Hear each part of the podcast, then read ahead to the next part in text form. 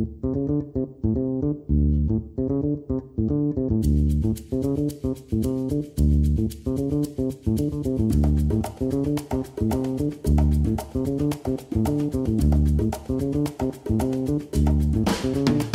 迎回到 A A 亲，我是闪光，我是王文景。我们的 Podcast 呢会在每周二的早上六点半准时上线。那我们的平台有哪些呢？我们有 Spotify、Google Podcast、Apple Podcast、Sound On、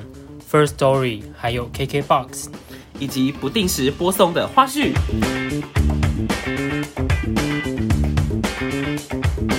Hello，大家好，欢迎回到狼环序。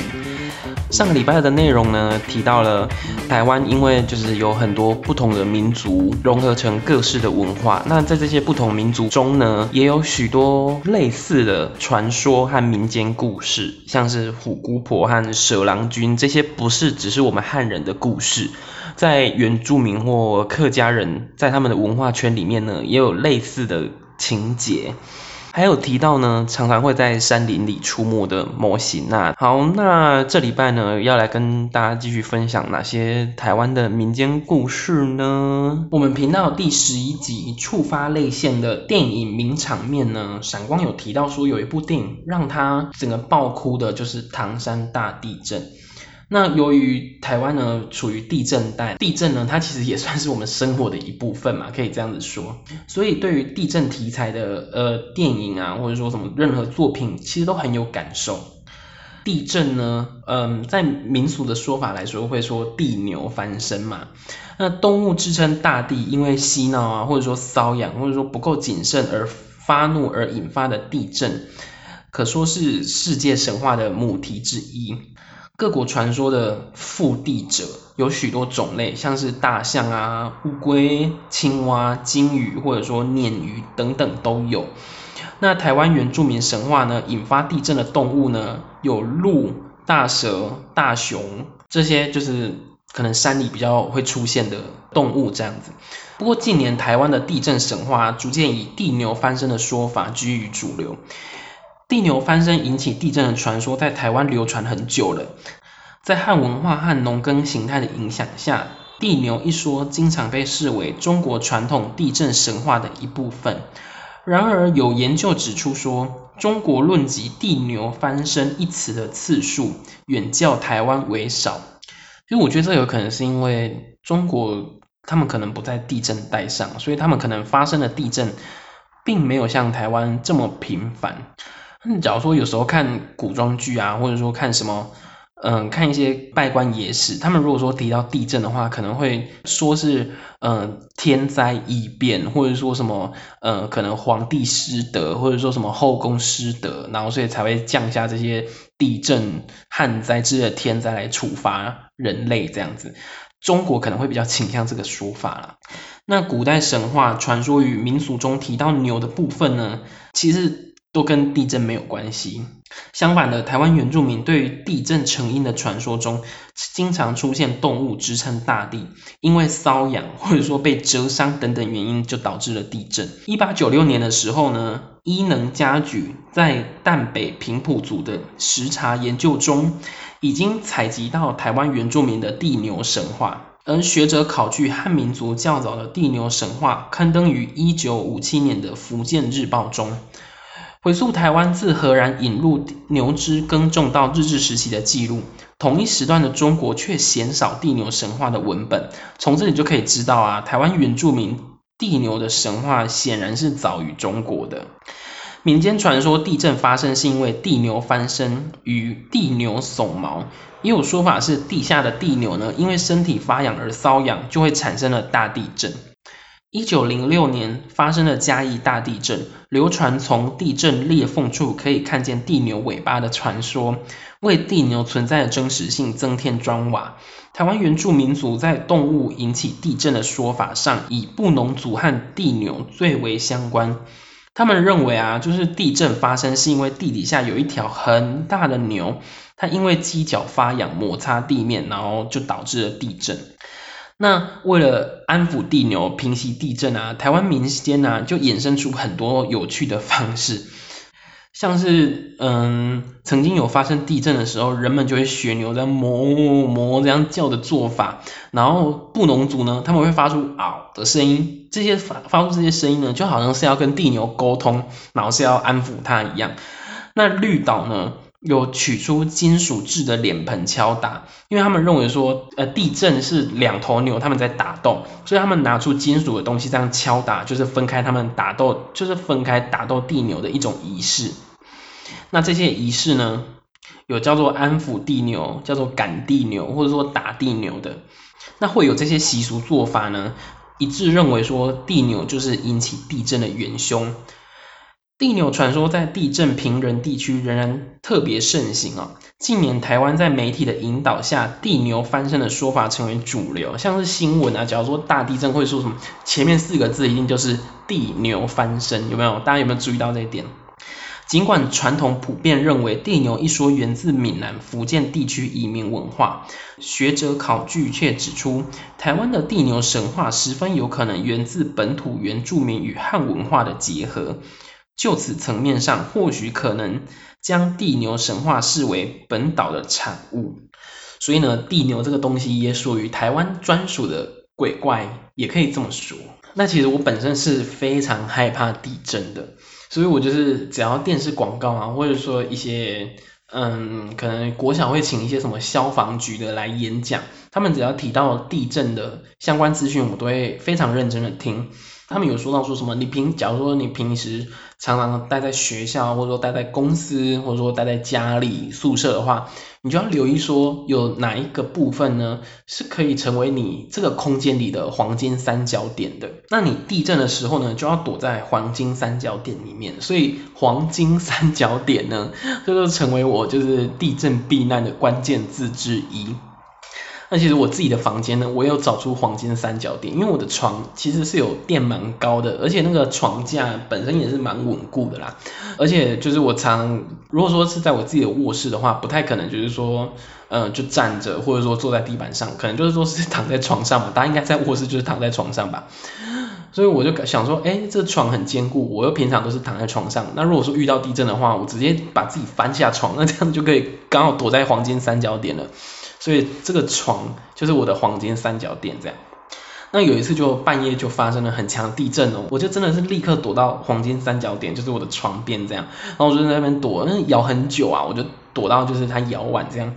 那时候我的爸妈他就直接冲出房门，然后说什么就他们就大喊说地震地震这样子。但是我就是坚持躲着，因为我受过正确的教育这样子。结果事后呢，我被我爸骂，他就说地震你不快跑，这是怎样啊？然后就被骂这样子，可能是因为刚经历过这种嗯恐慌吧，然后所以可能人的情绪和那个肾上腺素都会比较激昂这样。然后我那时候也有一点火气，我就说，那你们这样地震遇到事情就跑出去啊，万一地震很大，然后房子整垮下来，你们这样跑不就被砸死？这样跑才白痴吧，什么什么的。所以我那时候火讲话也不是很客气啊。对啊，然后所以我就说，所以我就觉得说，有时候可能对于这种灾难的应变啊，嗯，逃跑可能是人的直觉之一，但是其实很多学者或者说专业人士，他们有提供更专业的资讯，我们就应该要去学，应该要去听这样子。像现在的防疫啊，大家就戴好口罩好吗？然后就是一些新闻，他们可能会渲染说某某事情或者说某某东西无效。我们应该有查证的心态，然后要相信学者，我觉得这是比较正确的、正确的面对的心态。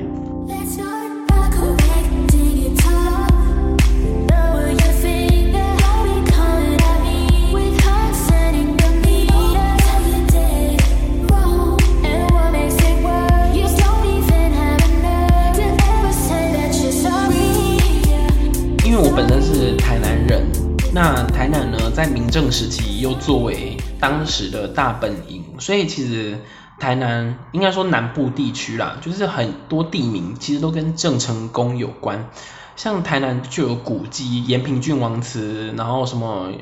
永华宫，陈永华就是。呃，郑成功的部下也是很贤明、很贤能这样子，然后反正就一些会跟郑成功事迹相关的事，然后什么柳营啊、林凤营啊，这些全部都是当时军营的名称。那台湾其实流传郑成功的传说也不少，像是莺歌嘛，就是说郑成功他在莺歌那地方斩杀了莺歌的妖精，这样，然后所以莺那个妖精死后的尸体就化成了一个莺歌石，所以那个地方就被命名为莺歌。所以没错，接下来我们就是来聊聊郑成功与妖怪的故事。在台湾传奇的故事里啊，郑成功传说自成一个系列，真的是自成一个系列，就像漫威或者说丽英仔那样子，就是各种真实和虚构的东西都把它就是胡诌在一个，就是像部队锅这样。虽然事实上郑成功攻占台湾后不到一年就过世了，在台湾活动范围有限，不过神奇的是这些传说却遍及全台。在这些故事里啊，有一部分有共同的主题，就是说郑成功行军的路上遇见妖怪，接着他会以某种方式除去妖怪，最后妖怪会化成地景。最有名的就是我刚刚提到的莺歌石。莺歌石的故事早在淡水听志，这应该就是清朝的文献了。莺歌山在三角涌，与渊山对峙，相传土雾成障，伪正进军迷路，炮断其景。渊山即非渊山，在三角涌，伪正亦炮击其间，断痕亦然。这个技术啊，虽未明言是妖怪，但若是普通的雾，也不必炮击其景。既然能吐雾成障，使人迷雾，八成是妖怪。那现在这座莺歌石还在，登山去的时候还可以看到一个昭和二年的碑文。他就说莺歌是鸟的名字，然后石头的形状呢就像鸟一样，所以就叫做莺歌石。那最后最初的鹰呢是鹦鹉的鹰，歌是哥哥，就是欧巴的那个歌，鹰歌和现在莺歌是同音，所以说现在称那个现在写莺歌呢是黄莺的莺，然后歌唱的歌是错误的，但这就是约定成俗啦。公馆的蟾蜍山过去有一只蟾蜍精。也会吐出毒物。郑成功行军来到这边的时候，早就知道有蟾蜍精了，便派人去看看是否真的有这件事。结果手下回报说，真的是有毒物，然后又有妖怪，所以需要缺嘴将军来攻击。郑成功命令属下以龙弓轰炸，打中了蟾蜍精的嘴巴，于是蟾蜍精便无法吐雾了。有另外一个说法是说，蟾蜍精就这样死去；也有一个说法说，蟾蜍没有死。到日治时期的时候，因为日本人开路截断了蟾蜍的脚，蟾蜍呢才彻底死去。那离公馆不远的六张里附近啊，有一座拇指山，传说这会有这根拇指，是因为有一天夜里啊，忽然出现一只巨大的怪手，到处抓郑成功的士兵。郑成功也是祭出了这个大炮去轰击，慢慢把他一根根的手指打掉，最后只剩下大拇指，怪手才没办法继续抓人，掉到了地上，就变成这个拇指山。最后来讲一个龙宫下的牺牲者，就是龟山岛。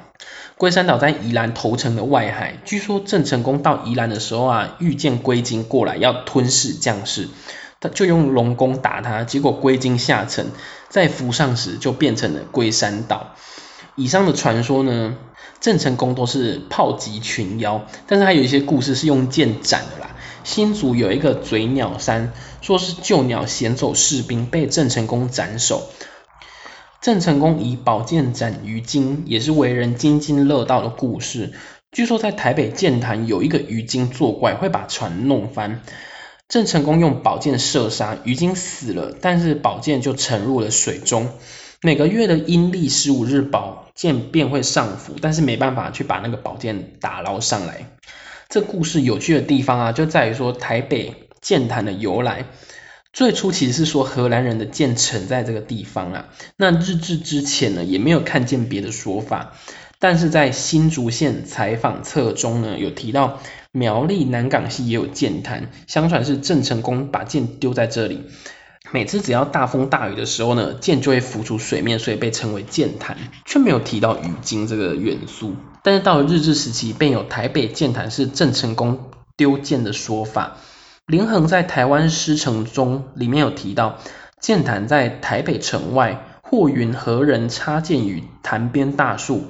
久而数合；或云延平郡王投剑潭中，风雨晦明，石腾剑气。那就有人怀疑说，事实上台北的剑潭跟郑成功的传说没有关系，但是都因因为都叫剑潭，所以这个传说呢就被张冠李戴，就从苗栗移到台北了。当然，郑成功的故事还有很多，但是跟妖怪啊，或者说跟地景有关的，就差不多是这些。如果郑成功活到现在，大概不会受到动保人士的欢迎。对啊，这些地点呢，它的分布像刚刚提到说什么台北建潭、宜兰龟山岛，然后新竹，然后或者说基隆什么什么的，就是分布大多是在台湾的北部。也许是因为郑成功只在南部活动，留下不可颠覆的史实遗迹。才没办法变成传说，而这类神怪的故事啊，反而正因为郑成功并没有实际到这些地方，所以才口耳相传产生的。那关于郑成功的传说啊，就都是这些他很英勇的事迹。但是其实有另外一个传说呢，嗯，反而显现出了郑成功他比较残酷的一面。石板装作在南方土俗中以日文记载几则金包里的传说，其中有一则传说就叫做正女。那这些传说在后来台湾风土中又被翻译成了中文，大意就是说，郑成功击败割据基隆的荷兰人之后呢，将十三亿元军费分成十三处埋在国胜埔，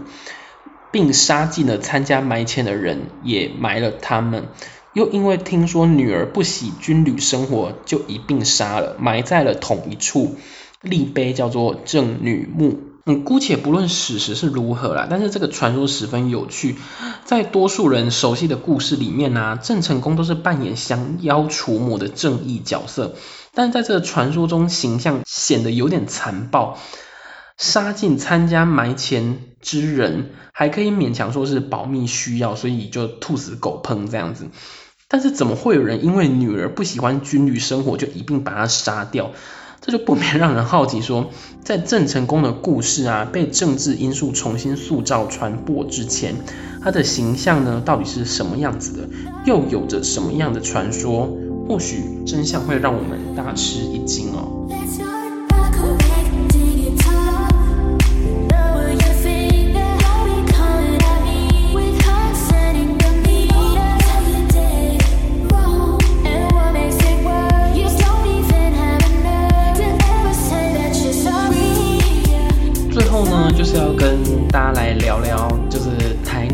最著名的女鬼林头姐。那我是怎么知道林头姐呢？就是其实电视的综艺节目常会提到。我比较印象深刻的是《康熙来了》，他在二零一五年二月二十三号这一集九零年代我们一起追的偶像里面呢，他那一集就是有请周慧敏，然后来宣传他的新专辑。这样小甜甜呢，她就穿着白衣，然后。扮成周慧敏的样子，那 NONO 啊在节目中吐槽说小甜甜穿的白衣装扮是零头姐，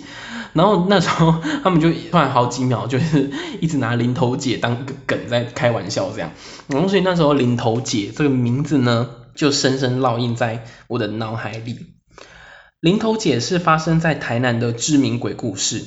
目前最早的文献啊，大概是日治时期的台湾风俗志。故事的梗概就是说，台南有一个女子和泉州的商人成亲，两人一同工作存下了数百金。但清国人很狡猾，清国人就是清朝人，带着这些钱回中国去，便再也没有回来了，就是清朝人。那女子守节待夫归来，几年后意识到自己被抛弃，含怨而死。但灵魂并没有瞑目，每天黄昏呢就出现在林头树边，有时候呢会用冥纸埋粽子来吃，这样的事情每天发生。人们都知道那是幽灵，害怕的不敢通行。台湾的有志之士合议起来为他建了座小庙，之后幽灵就再也没有出现了。因为是在林头树旁边出现了，所以就叫他林头姐。这故事啊，其实有非常多的版本，像是有说过林头姐她成过亲，丈夫死后留给她了很多钱，之后才有泉州的商人来骗财和骗色，之后呢又发展出女鬼复仇的故事。林头姐透过他人带着牌位过黑水沟，就是台湾海峡，找到了这个负心汉，然后诅咒他到发疯，杀妻杀子之后再自杀，凄厉非常。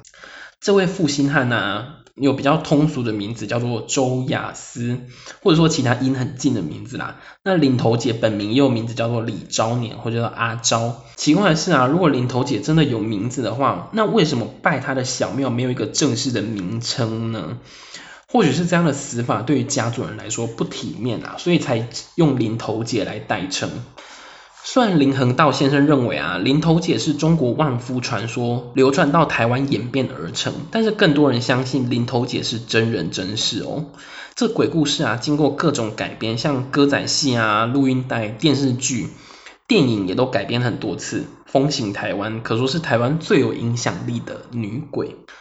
事实上，这个传说中的林头姐庙现在已经不存在了，过去可能真的存在。台湾风俗志有提到说，这座庙在台南火车站附近医院的凹地边，那边种满了林头树，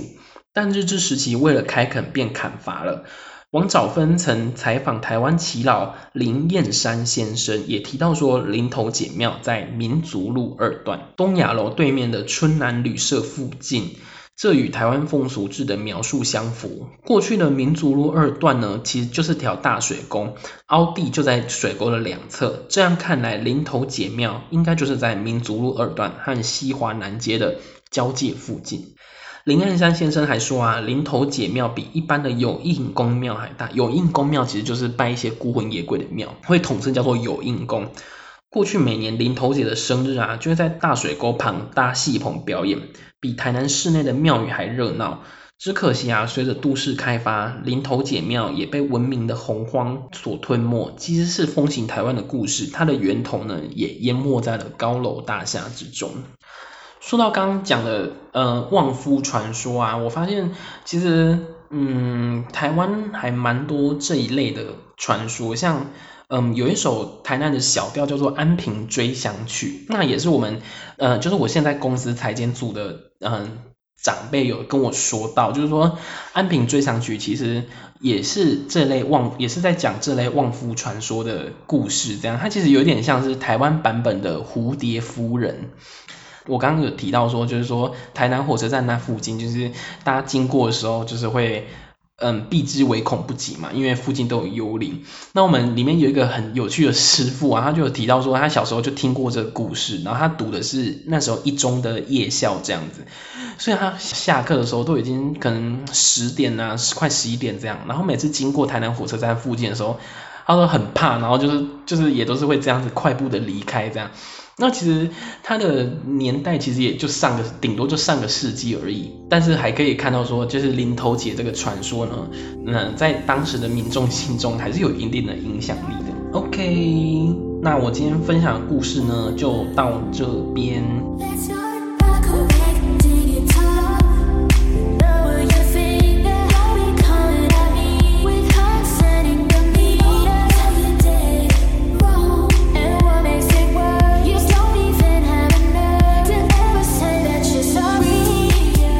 那我今天分享的故事呢，都来自一本书，叫做《为妖论：台湾神怪本事》，它是台北地方译文工作室著，由奇异果文创出版。奇异果文创在这几年是一个还蛮有名的出版社，因为它编了一系列新的国文课本而出名。那这本《为妖论：台湾神怪本事》呢，也是我在。嗯，Facebook 上面看到一个很文青的朋友，他有推荐的，然后所以我当下呢就马上到博客来下定就买了。它的内容呢就是一些台湾的鬼怪精怪的故事，他把这些鬼怪呢在目录的地方分成了空坏筑城，空就是空间的空，坏就是坏掉的坏，住就是住宅的住，成就是成功的成。他这样子分的意思，其实我并没有很了解，但是我知道说空坏铸成它是来自嗯佛家的哲学。为什么我是说佛家呢？因为嗯撇除掉一些什么五百五波比那之类的事情的话，其实我觉得佛家他讲述讲的一些东西其实蛮像生命哲学的啦。假如说他这个空坏铸成，佛家他的意思就是说他是描述说一个东西它从还没有，然后到生成，然后到毁灭的过程这样子。它其实它的顺序其实是应该是成住坏空，成呢就是说这个事物诞生的过程，住呢就是说这个事物存在的状态，那坏呢就是这个事物毁灭的过程，空呢就是这个事物消失的状态。那其实就是你看世间上很多东西其实就是这个都是按照这个顺序在走的嘛，只是说时间长度的问题。所以说在这个方面我就觉得说佛家其实有一些有一些哲学成分在了。那它每一篇故事的开头呢，都会有一个极短篇的小说，并附有手绘的插画。那我觉得这本书有一个很大的优点，就是说它引用的出处呢都是有根据的，就是像有一些什么台湾风俗志啊，或者说台湾日志新报这些，它的考据是非常用心的，但是又不会说显得很死板，所以是可以当做休闲读物推荐给大家的。那在我看来的话，这本书可以适合怎么样的人去读呢？就像我刚刚讲的，它是当休闲读物，所以其实是大家都可以接受。它虽然说有做到考据的成分，但是又不像专书这样子很晦涩难懂。那如果说你想要研究台湾一些妖怪或者说鬼怪的话，这本书是可以当做入门的，因为它就是描述的很轻松，然后很浅白这样子。那如果说你有兴趣的话，你又可以根据它里面提到那些文献，再去做更深入的研读，或者说你是一个。嗯，可能小说家或者说编剧，你想要以台湾的传说当做背景的话，这本书也可以当做一个参考书这样子。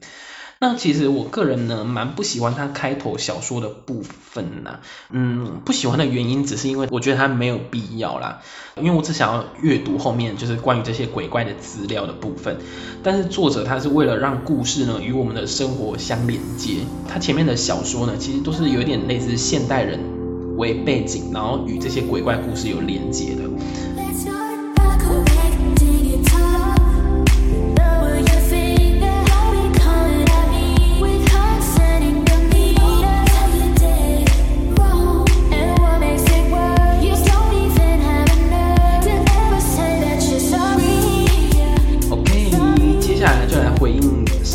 闪光他念的那一首诗，那首先呢，要非常谢谢他，就是真的答应了这个要求，就真的去念了。但有没有觉得我们真的是很荒谬，有点 不知道我们这个节目的形态到底是怎么定调的？那至于闪光念的部分呢？有点超乎我的想象，因为它的音调真的是好听的，所以它念起来会非常有古意。结果谁知道他竟然都没有给我卷舌，第一句一出来我就晕倒。薄雾浓云愁永昼，我真的是 我，才想揍他吧。薄雾浓云愁永昼这两个字都是要卷舌，因为愁永昼我怎样洗？那至于他说到节奏感的部分啊，我要先就是跟他说一下对不起，就是说因为我在。狼环序的第一集，我说请他念诗，然后但是结果我举例出来的是宋词，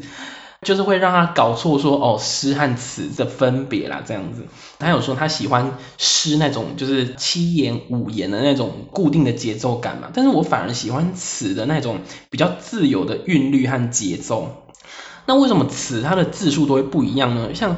薄雾浓云愁永昼，就七个字嘛。那下一句瑞脑消金兽五个字，那为什么字数会不一样？其实词呢，它是要搭配旋律唱出来的。那这个旋律就叫做词牌，其实就有点类似说，好，我们就以有改编过的歌曲，假如说韩国的韩国原本的歌曲就叫 Bobby Bobby，那被台湾王彩华改编成 Bobby Bobby，那同样的旋律呢，那个旋律就有点类似词牌的概念。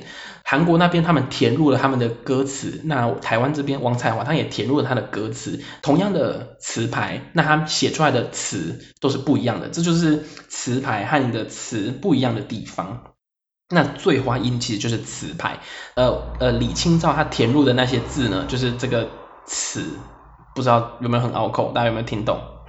所以严格来讲，其实李清照他写的这首应该叫做醉花音。薄雾浓云愁永昼，这样才算是他写的。因为醉花音，它只是这个这个薄雾浓云愁永昼这个词，它要配的旋律叫做醉花音这样子。OK，接下来因为闪光呢，他上次有希望说我可以跟大家解释一下醉花音薄雾浓云愁永昼这首词它的内容，它的意思到底是在讲什么。不过呢，我个人不是很喜欢去。解释或者说去注释一篇诗词，一来其实这些有名的诗词在网络上也都有它的翻译，所以说如果你真的想要知道它逐字逐句的意思的话，其实可以直接在网络上查就可以了。再来就是因为毕竟我们华人圈有一句话叫做只可意会不可言传，所以我觉得像这种很有意境的诗词啊，你把它解释的太清楚，反而就少了那种。我们所谓朦胧的美感，没错，所以我这边呢就不会太跟大家解释这首宋词到底在讲什么内容。不过我们可以就是从它的句子来，嗯，大概推测，然后并且欣赏一下，就是我们老祖宗呢他们在描述自己的心情的时候会用到怎么样的方式。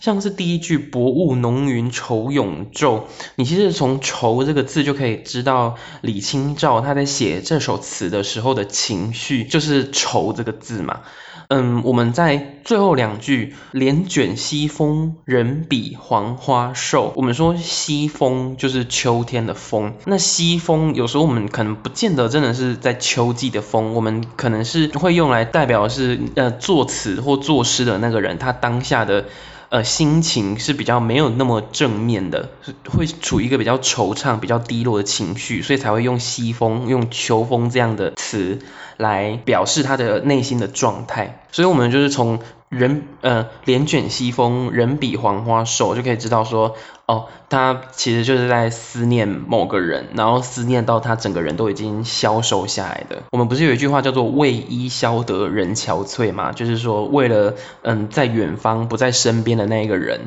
因为思念的情绪太浓，所以我连饭都吃不下，水也喝不进去，然后所以就渐渐的消瘦下来。还有一句叫做“夜半凉初透”，它的意思就是说呢。嗯，夜半的湿气或者说露水那种湿凉的感觉呢，浸满这个作词人的全身。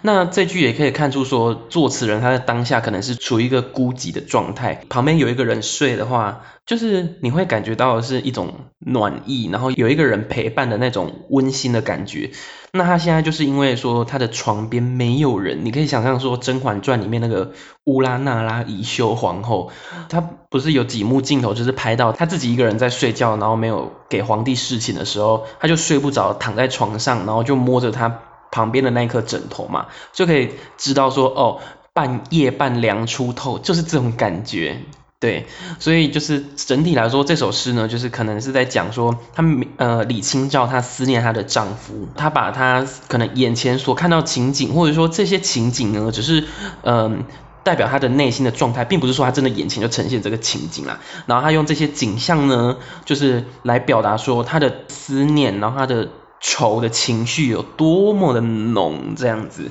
这是我觉得说，我们一些古典的诗词里面，它嗯描写的很很美的地方。因为假如说你说我哭的很怎么样，然后我思念的很怎么样，别人不一定能真的体会到你真实的情绪。但是如果说你把你的情绪呢化作一个情景，化作一个画面的话，别人在看的时候也同样会出现那个画面。那出现那个画面的时候，可能传达到读的那个人的情绪。可能会比你自己滔滔不绝在把你内心的真实感受挖出来的那种堆砌感，会让对方更能感同身受。因为我最近刚好在就是在读呃李清照的词，我就觉得说词真的是一个很美的东西。像其实李白大家都很熟悉他的诗，但是他其实他写的词也都很多很美的。像有一首叫《清平乐·敬亭春昼》，他就敬亭春昼，然后阴雨披星宿。白鸟巧求花下豆，只睹珠玑满斗。就是我就觉得说他他用的字啊都是非常美的。敬亭春昼就是说后宫春天的早晨，嗯哇，这四个字就把那个景象就直接描写出来了。但是它背后的含义是在批评当时唐玄宗他宠幸皇杨贵妃啦，然后所以政治有点腐败，他其实在批评这件事情。那另外还有一首呃宋词，我也觉得超美，真的是美到一个哇，超有画面。它叫做《鹧鸪天》，正日无心扫黛眉。它写的是男女分开的那种痛苦。我最喜欢最后两句：不如饮待奴先醉，徒得不知郎去时。我刚刚讲说他是就是在讲男女分开的嘛，就是说这种分开其实都是很痛苦的。其实我们常常可以在一些影剧作品中看到这样子的纠结，有没有？这边就是以女方的角度来自述，就是说不如啊，我就先把我自己灌醉，然后昏睡了，你再离去，这样子呢，我就不知道 你什么时候离开。Oh my god！对对对，好，反正就是这样。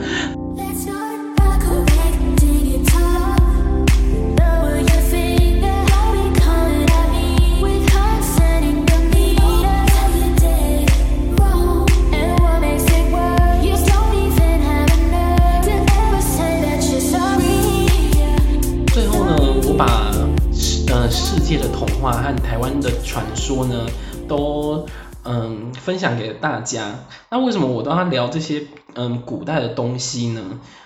其实我的想法是这样的，就是说现在的社会啊是不断进步的。那有一些传统或者说被认定为过时的东西是会被就是会被淘汰，然后甚至消失。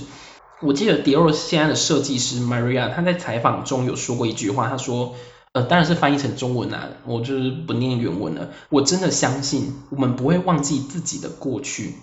我们必须将其看待为与此时此刻的联系。当一个事物啊，它的发展进步到一个限度的时候，就会开始回头溯源。例如说，流行时尚，当新潮新潮流蓬勃到一定的程度的时候呢，就会从复古或者说从古装里面去寻找元素，然后把它改造。再生，那这改造再生的东西又是一个更新的东西嘛？所以我觉得这是我很喜欢去读一些古代的东西，去看一些古代的东西的原因是在于我的看法是这样子的。那如果说这两期的介绍呢，你们非常喜欢的话，也欢迎就是到 IG 留言跟我说，其实跟闪光说也可以，因为我们虽然说我们现在分开了嘛，但是因为毕竟科技很发达，所以你们的回复呢，我们都可以互相交流。所以如果呃关于闪光内容你回复给我的话，我也会让闪光知道，然后让闪光在他的节目里面提出来反馈给大家。OK，就这样，拜。